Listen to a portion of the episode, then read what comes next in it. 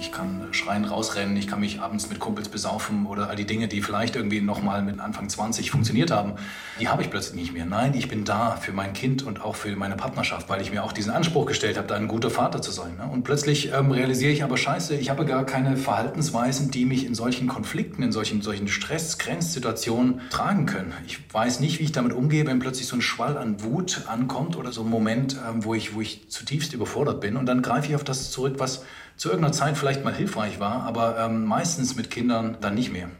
Und ich glaube, viele Männer haben sich diese Frage nie gestellt. Wie, wie geht es mir wirklich und was brauche ich, damit es mir gut geht?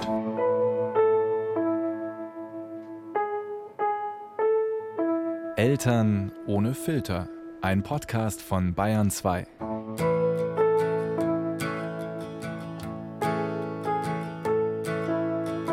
Hier ist der Russland. Schön, dass ihr wieder dabei seid.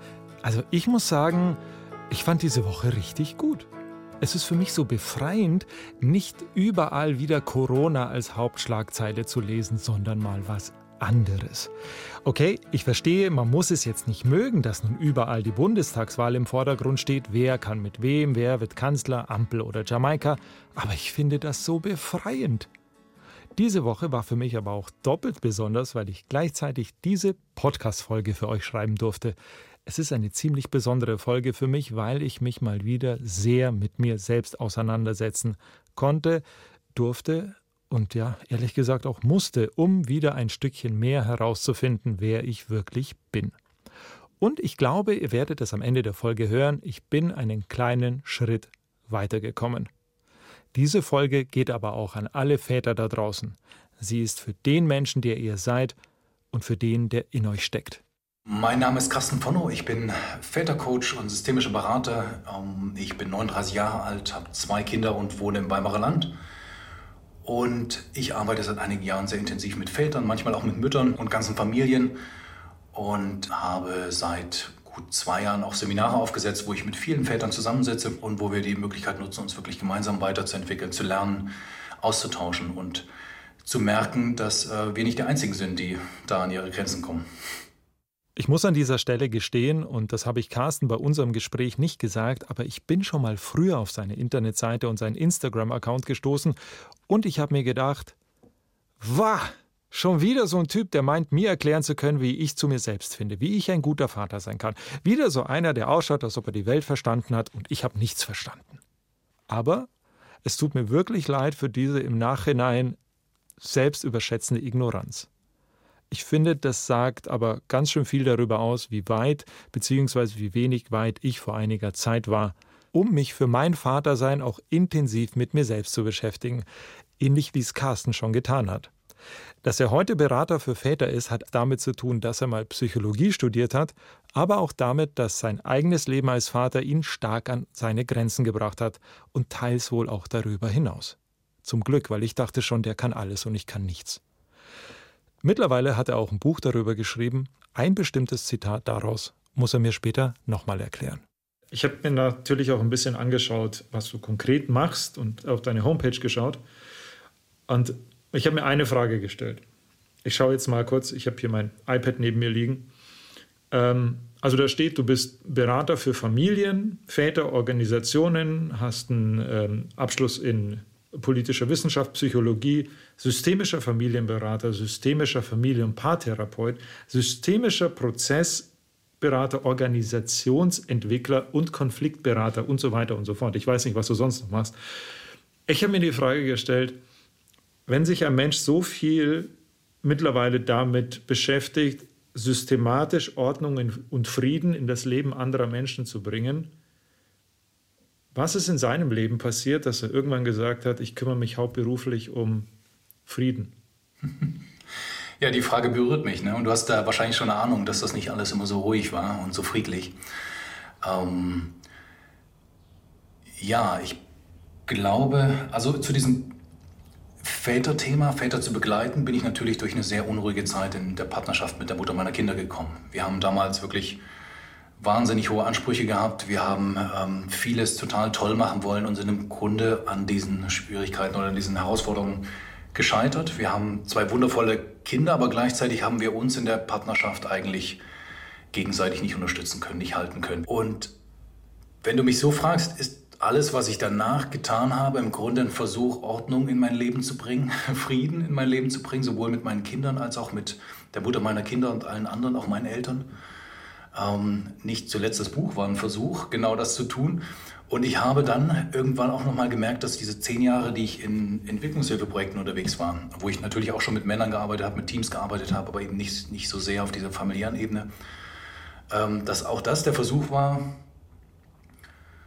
ja, beizutragen, dass, dass Menschen friedlicher, liebevoller miteinander umgehen. Obwohl ich selber am Anfang überhaupt keine Ahnung hatte, was das eigentlich bedeutet. Und du hast nach etwas gesucht, was du nicht hattest? Ja, ich denke schon. Ich glaube, das, das, das war's. Und auf der Suche bin ich noch immer. Also ich merke immer noch, wie viel da, wie viel da vielleicht fehlt, wie viel ich noch entwickeln kann, wie viel Potenzial da ist. Und ähm, wie viel ich das auch bei anderen Männern sehe, die sich sehnsüchtig wirklich nach diesem Geliebtwerden, nach dem Liebe schenken sehen ähm, und die aber oft nicht wissen, wie das eigentlich geht. Last of the pieces fit into easy. I never felt safe. Homecoming evening was never as good. As just going away. Cowboys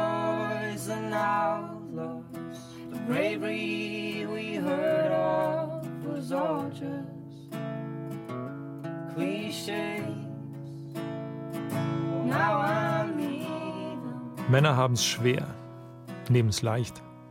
Außen hart und innen ganz weich werden als Kind schon auf Mann geeicht. Wann ist ein Mann ein Mann? Das für mich doch schon erschreckend ist, ich muss es zugeben, es ist, dass Herbert Grönemeyer diesen Song 1984 veröffentlicht hat. Das war in meinem Geburtsjahr. Er könnte aber genauso gut von heute sein. Sich mit unseren Gefühlen auseinanderzusetzen, sie ernst zu nehmen, das wird von uns Männern auch heute nicht unbedingt verlangt. Dabei bedeutet das doch nur, dass man sich selbst ernst nimmt. Also ich nehme mich ernst, dachte ich. Man wundert sich manchmal aber schon, dass einige Männer ihr Auto öfter pflegen und warten als sich selbst. Diesen Satz habe ich bei der Vorbereitung auf diesen Podcast gelesen und oh mein Gott, er stimmt so sehr. Das Paradoxe an dem System, in dem wir leben, ist, dass du mit der emotionalen Vernachlässigung deiner selbst ganz schön weit kommen kannst. Hart zu sich selber sein kann zu Karrieren und dicken Kontoständen führen. Also, bitteschön, wer will, die Mutigen zuerst. Als Vater habe ich aber gemerkt, dass mir im Umgang mit meinem Sohn manchmal die Mittel fehlen, um wirklich lösungsorientiert für uns beide stressige, emotional angespannte Situationen ja zu lösen. Was wir Männer aber gut können, ist in die Prinzipienkiste zu greifen. Bis hierhin und nicht weiter, jetzt muss aber, wenn dann. Ja, kleine Gegenfrage. Und wenn nicht, was dann? Ich habe erst gestern auf meinem Account äh, nochmal nachgefragt, für wen die eigene Wut ein großes Thema ist. Und äh, ich glaube, 98 Prozent haben gesagt, dass es für die ein Thema ist. Und ähm, dieses zurückgeworfen sein auf, ähm, auf seine alten Muster, weil man gerade nicht mehr die Strategien anwenden kann, die vielleicht vor der Geburt geklappt hat. Ne? Ich kann, was weiß ich, ich kann schreien, rausrennen, ich kann mich abends mit Kumpels besaufen oder all die Dinge, die vielleicht irgendwie nochmal mit den Anfang 20 funktioniert haben ähm, die habe ich plötzlich nicht mehr. Nein, ich bin da für mein Kind und auch für meine Partnerschaft, weil mir die Umgebung wichtig ist oder die, die, die familiäre Atmosphäre. Und äh, weil ich mir auch diesen Anspruch gestellt habe, da ein guter Vater zu sein. Ne? Und plötzlich ähm, realisiere ich aber, scheiße, ich habe gar keinen, ich habe gar keine Verhaltensweisen, die mich in solchen Konflikten, in solchen, solchen Stress, Grenzsituationen tragen können. Ich weiß nicht, wie ich damit umgehe, wenn plötzlich so ein Schwall an Wut ankommt oder so ein, so ein, ähm, so ein, so ein Moment, ähm, wo, ich, wo ich zutiefst überfordert bin. Und dann greife ich auf das zurück, was zu irgendeiner Zeit vielleicht mal hilfreich war, aber ähm, meistens mit Kindern ähm, dann nicht mehr. Und dann sind viele Väter plötzlich entsetzt und das kann ich gut nachvollziehen, was da, was da in einem aufkommt. Ne? Dass plötzlich geschrieben wird, dass vielleicht handgreiflich vielleicht auch geworden äh, wird, obwohl man das nie machen wollte. Oder man einfach lieblos in die Ablenkung geht oder flüchtet. Ne? Viele Väter, die gerade in dieser ersten Zeit überfordert sind, sind dann noch mehr auf Arbeit, habe ich gelesen, oder sind ständig an dem Handy oder lenken sich sonst wie ab. Ähm, und das ist, das ist was, was oft Thema bei mir in der Begleitung ist, überhaupt zu realisieren, was da in uns passiert und wie wir damit anders umgehen. Zu verstehen, woher das kommt, was wir damit neu machen und auch zu verstehen, dass diese Wut, die wir da oft spüren, eigentlich ein fantastisches Zeichen ist, irgendwie zu gucken, okay, was liegt denn dahinter, was brauche ich denn wirklich?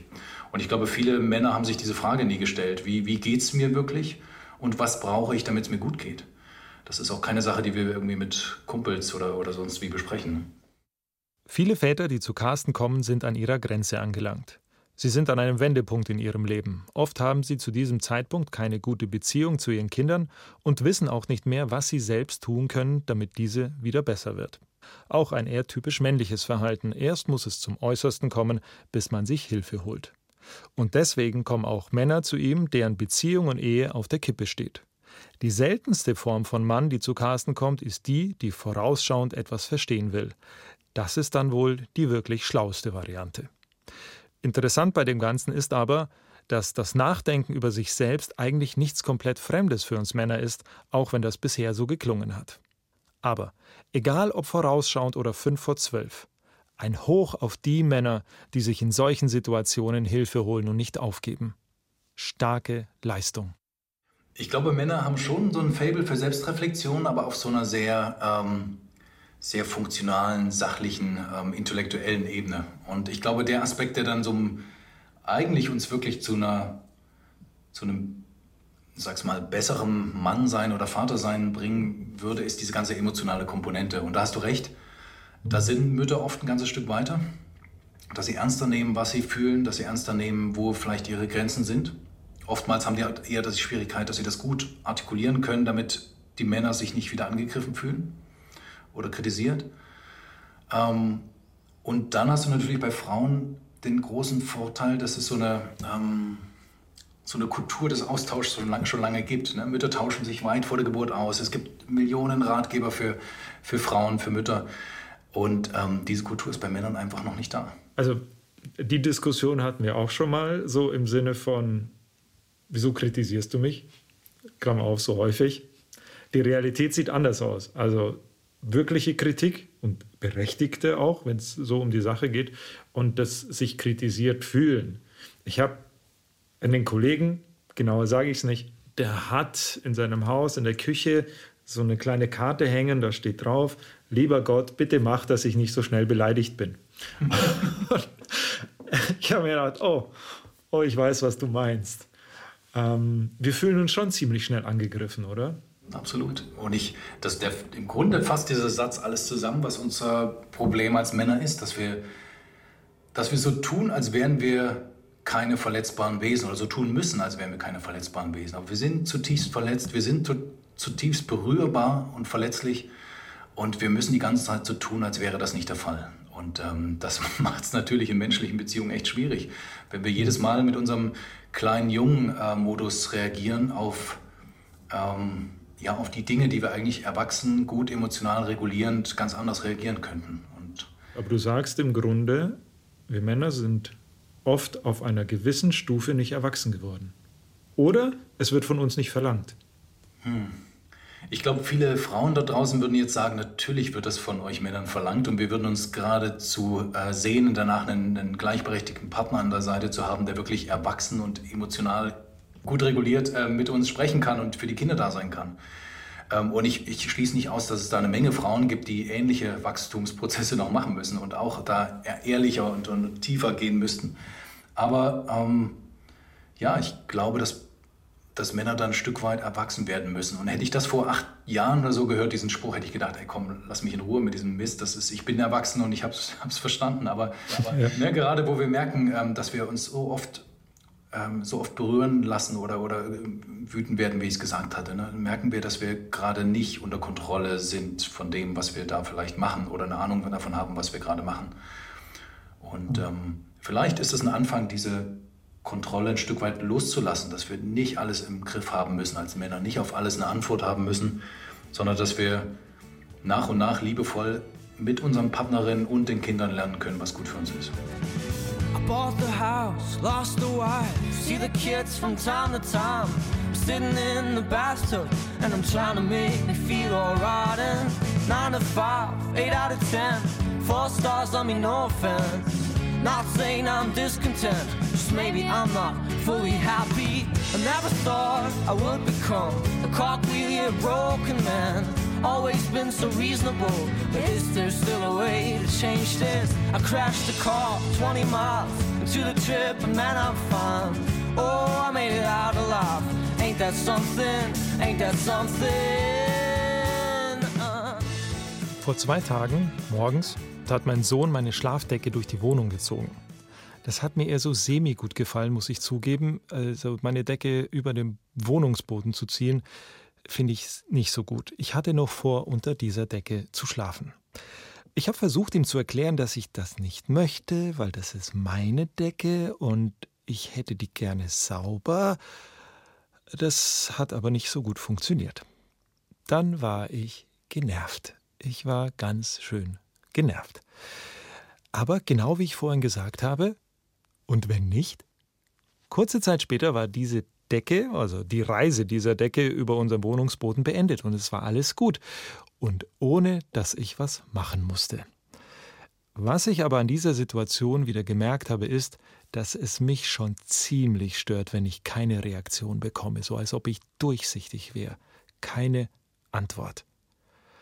Ich kann damit nicht so gut umgehen. Das muss ich noch lernen. Das war jetzt eigentlich eine total kleine Situation und außerdem gehört die Decke eh mal wieder gewaschen, also war es ehrlich gesagt war es egal. Aber diese Lockerheit hat mir gefehlt.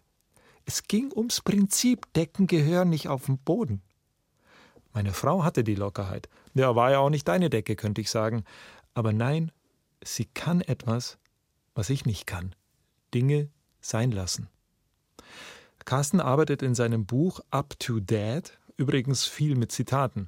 Im Grunde drehen sich diese Zitate oft darum, warum wir Männer es ja beinahe schon als Machtverlust empfinden, wenn wir eine Situation nicht durch klare Ansagen oder Handlungen verändern können. Dinge sein lassen ist nicht so unser Ding. Eines der Zitate ist mir besonders aufgefallen. Es lautet Zu sich selbst zurückkehren, in sich selbst eine Heimat finden ist das Wichtigste, was ein Mann für sich und seine Umwelt tun kann. Wenn ein Mann sich selbst genügt, wenn er sich selbst wertschätzen kann, dann muss er sich und anderen nicht ständig beweisen, wie großartig er ist. Da ist im Prinzip der Hinweis darauf, dass wir Männer oft keinen guten Selbstwert haben und deswegen halt irgendwo materiell oder sonst wie durch großes Getue uns, uns erkaufen wollen, dass wir, dass wir geliebt werden, dass wir wahrgenommen werden, gesehen werden. Na, das hat auch viel mit den Belohnungssystemen zu tun, in denen wir aufgewachsen sind. Und wenn du fragst irgendwie, warum dieses Zitat so wichtig ist, ich glaube, wir werden da draußen, sage ich jetzt mal, in der Welt irgendwie keine Antworten auf die Sachen finden, die wir eigentlich brauchen. Und für mich, und da bin ich noch weit auf dem Weg, ähm, hat es angefangen, wirklich zu realisieren, was bei mir ist, was, was mich tief verletzt hat, ähm, wo ich Traurigkeit vernachlässigt habe, wo ich nicht geweint habe, obwohl es total notwendig gewesen wäre, wo ich gegenüber meinen Kindern unfair war und dann nach und nach zugestehen konnte, hey, das, das war ich und das war nicht ihr und ich versuche daran zu arbeiten. Ähm, und immer mehr kennenzulernen eigentlich, wer, wer ich im Grunde bin, weil ich habe viele Jahre, und da geht es, glaube ich, vielen anderen Männern auch so, so getan, als wüsste ich, wer ich bin und wer ich sein wollte. Und dann so eine Fassade aufrecht gehalten, die gut funktioniert hat, die vielleicht auch irgendwie beruflich mich irgendwie weitergebracht hat, aber wo ich nie so richtig zufrieden oder angekommen war.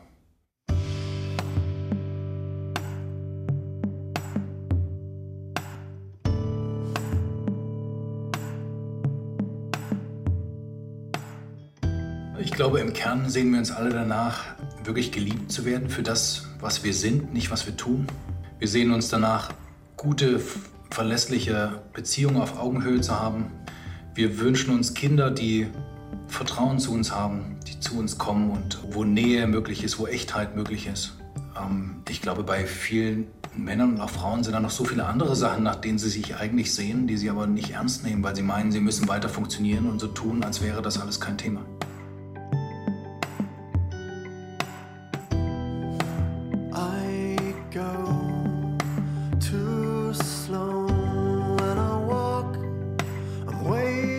fast when I run, and I get so cold in the night, but I'm always hot in the sun.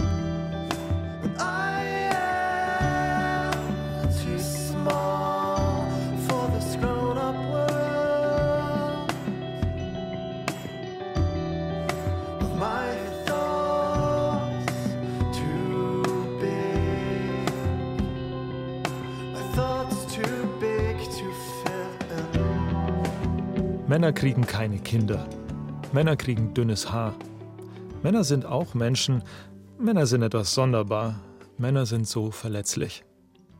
Dass Männer Gefühle zeigen und dass wir Emotionalität zulassen, ist heute natürlich deutlich selbstverständlicher als 1984. Den Satz Männer haben auch Gefühle, den können wir aus meiner Sicht zum Glück peu à peu in die Tonne werfen.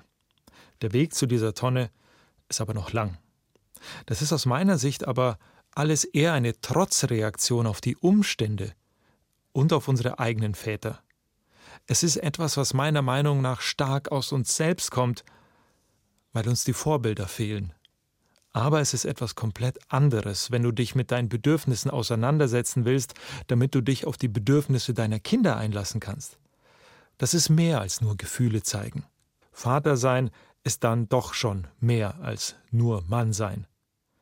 Leider greifen wir in angespannten Situationen noch immer oft auf gewohnte Verhaltensmuster zurück. Es ist sowas wie die Notfallkiste, unsere Prinzipienbox, in die wir reingreifen.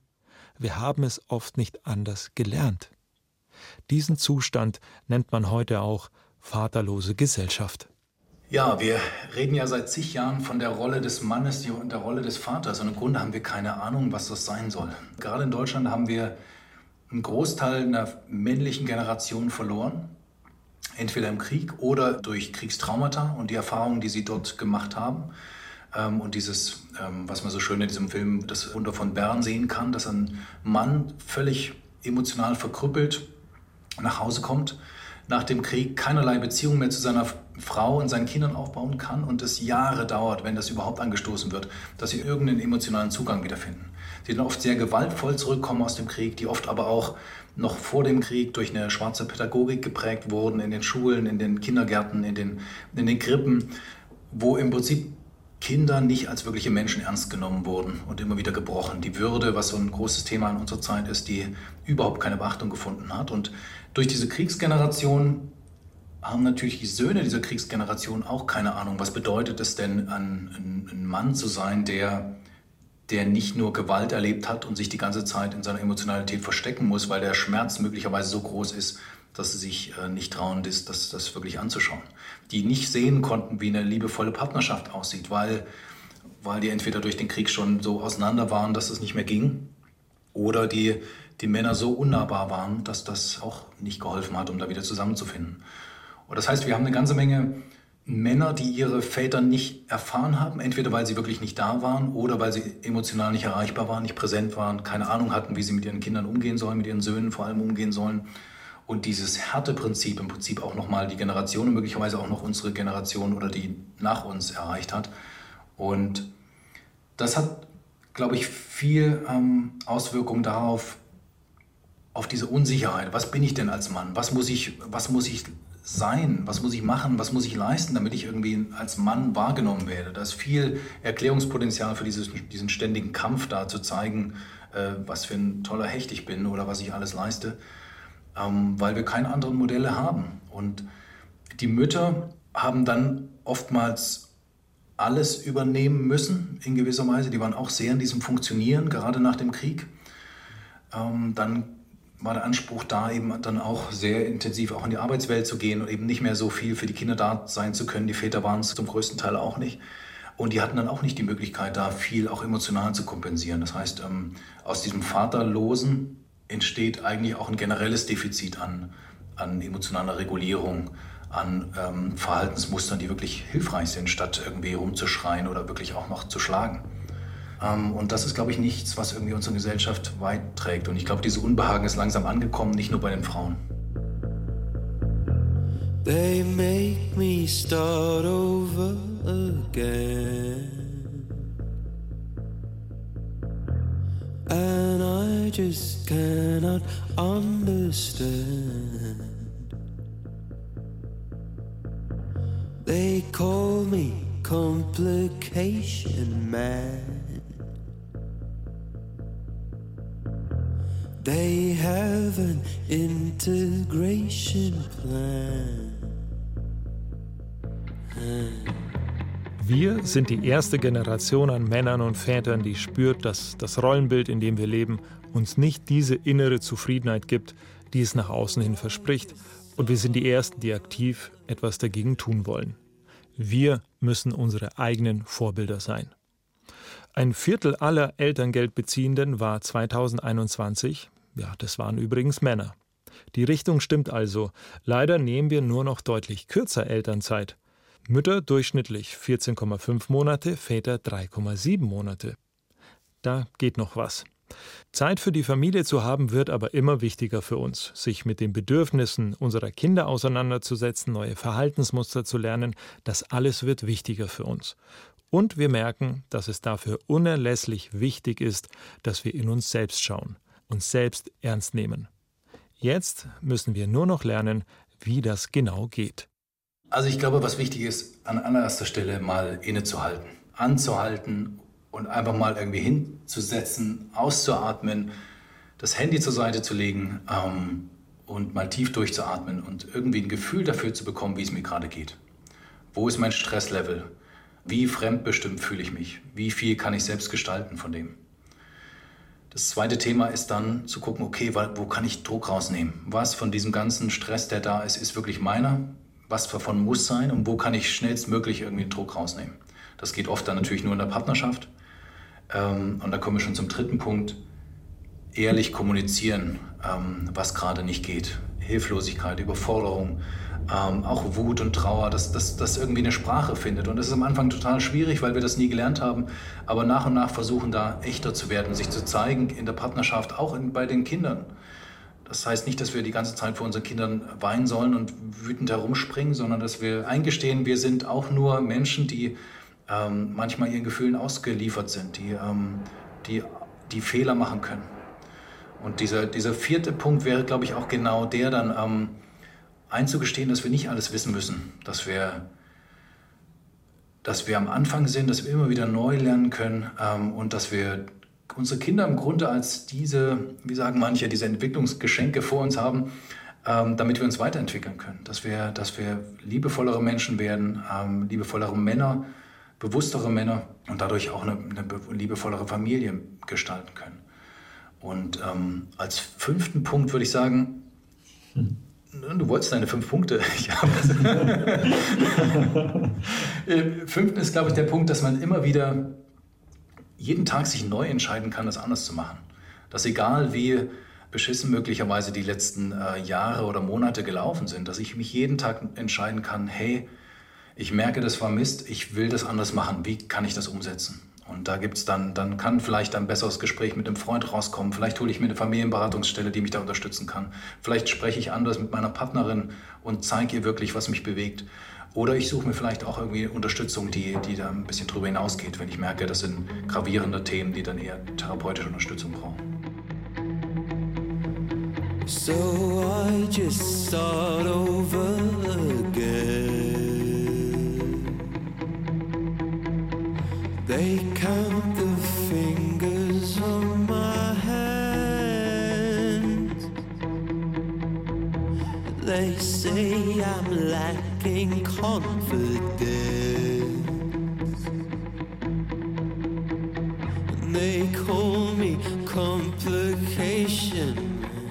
Wer bin ich und wenn ja, wie viele? Ich möchte an dieser Stelle keine Werbung für auch nur irgendein Buch machen, das ich eh nicht gelesen habe. Es geht mir nur um diese Fragen. Wer bin ich und wenn ja, wie viele? Diese Fragen ploppen in den letzten Jahren auch immer wieder in meinem Kopf auf, wenn ich versuche herauszufinden, welche Emotionen und welche Bedürfnisse in mir stecken, die ich alle wirklich verstehen will. Früher wollte ich sie für mich verstehen, heute für mich und für meinen Sohn. Wenn Männer wir sind oft eher die blitzschnellen 100-Meter-Läufer. Nur wenige von uns sind clevere Langstreckenläufer, die sich gut kennen und ihre Kraft schlau einteilen können. Tja, blöd, dass Vatersein halt eher eine Langstreckensache ist. Aber wir sind wahrscheinlich die erste Generation an Vätern, die es schaffen kann, dass männlich auch irgendwann mal bedeutet, sich um sich selbst zu kümmern, damit man sich dann als Vater auch bedingungslos um seine Kinder kümmern kann. Früher dachte ich, Eltern sind Menschen, die sich um andere kleine Menschen kümmern, damit diese glücklich sind und sich stets geborgen und sicher fühlen. Ich glaube, ich habe mich enorm geirrt. Elternsein beginnt bei einem selbst. Wir haben nämlich immer zwei Kinder, die geliebt werden wollen. Das Kind vor uns und das Kind in uns. Sie haben es beide verdient. Ich hoffe, die, die Frage ist jetzt nicht zu tief. Ähm, wenn du, du das alles früher gewusst hättest, hast du das Gefühl, ihr wärt noch zusammen? Hm. Das ist, ist eine gute Frage, die ich mir gar nicht so oft gestellt habe. Ich glaube, ich glaube nicht. Sicherlich wäre vieles ein Stück weit anders gelaufen.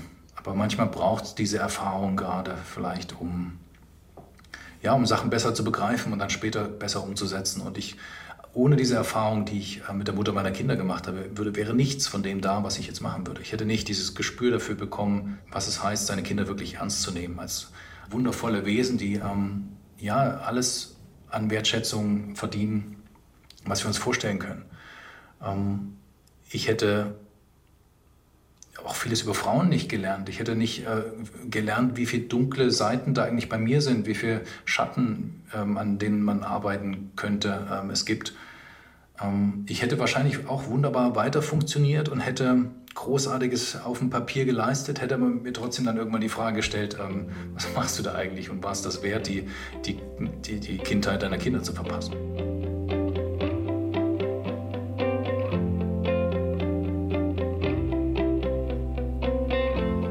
Chair and take a glass and sit with us and have a little bit of wine.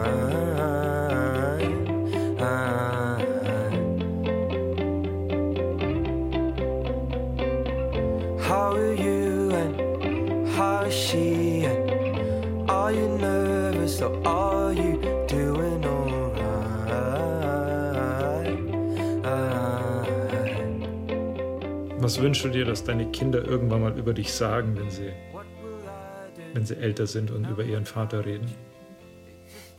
So eine ähnliche Frage habe ich oft in meinen Seminaren und ich habe sie, hab sie mir selber gar nicht so oft gestellt. Ähm, ha! Ja, na, jetzt hast du mich ertappt. Aber, die, ja. aber ich glaube, wenn ich die beantworten müsste jetzt, wäre es, dass sie, ähm, dass er da war, dass er wirklich da war und er uns wahrgenommen hat. Das würde ich mir wünschen, dass sie das erkennen können und dass sie auch im Erwachsenenalter das Vertrauen haben, auch mit wirklich, wirklich tief verletzenden, vielleicht auch beschämenden Sachen irgendwie zu mir kommen können ähm, und das Vertrauen haben, dass ich da bin, ohne sie abzuwerten oder irgendwie, ähm, irgendwie, weiß ich nicht, zu beschimpfen oder sowas. Ne? Oder ihnen irgendwelche Vorhaltungen zu machen, das würde ich mir wünschen. Ich drücke dir die Daumen. danke, ich dir auch. danke, danke. Das war überhaupt nicht überheblich gemeint, sondern ich wünsche es dir, weil es klingt sehr schön. Ja. Ähm, wenn, wenn das bei mir auch ansatzweise so klappt, dann freue ich mich auch für mich. I stop and wonder how this happened after all. Ich danke dir für deine Zeit. Sehr schön. Hab vielen Dank auch für die Gelegenheit und deine echt wundervolle Interviewführung.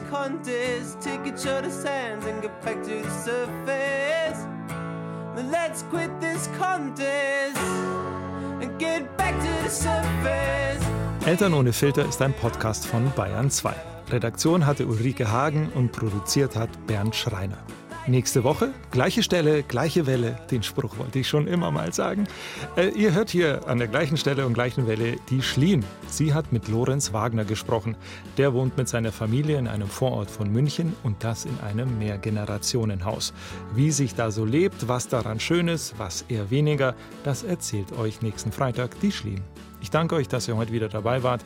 Diese Folge bleibt in meinem Herzen, vielleicht ja auch in eurem. Bis bald, euer Russland.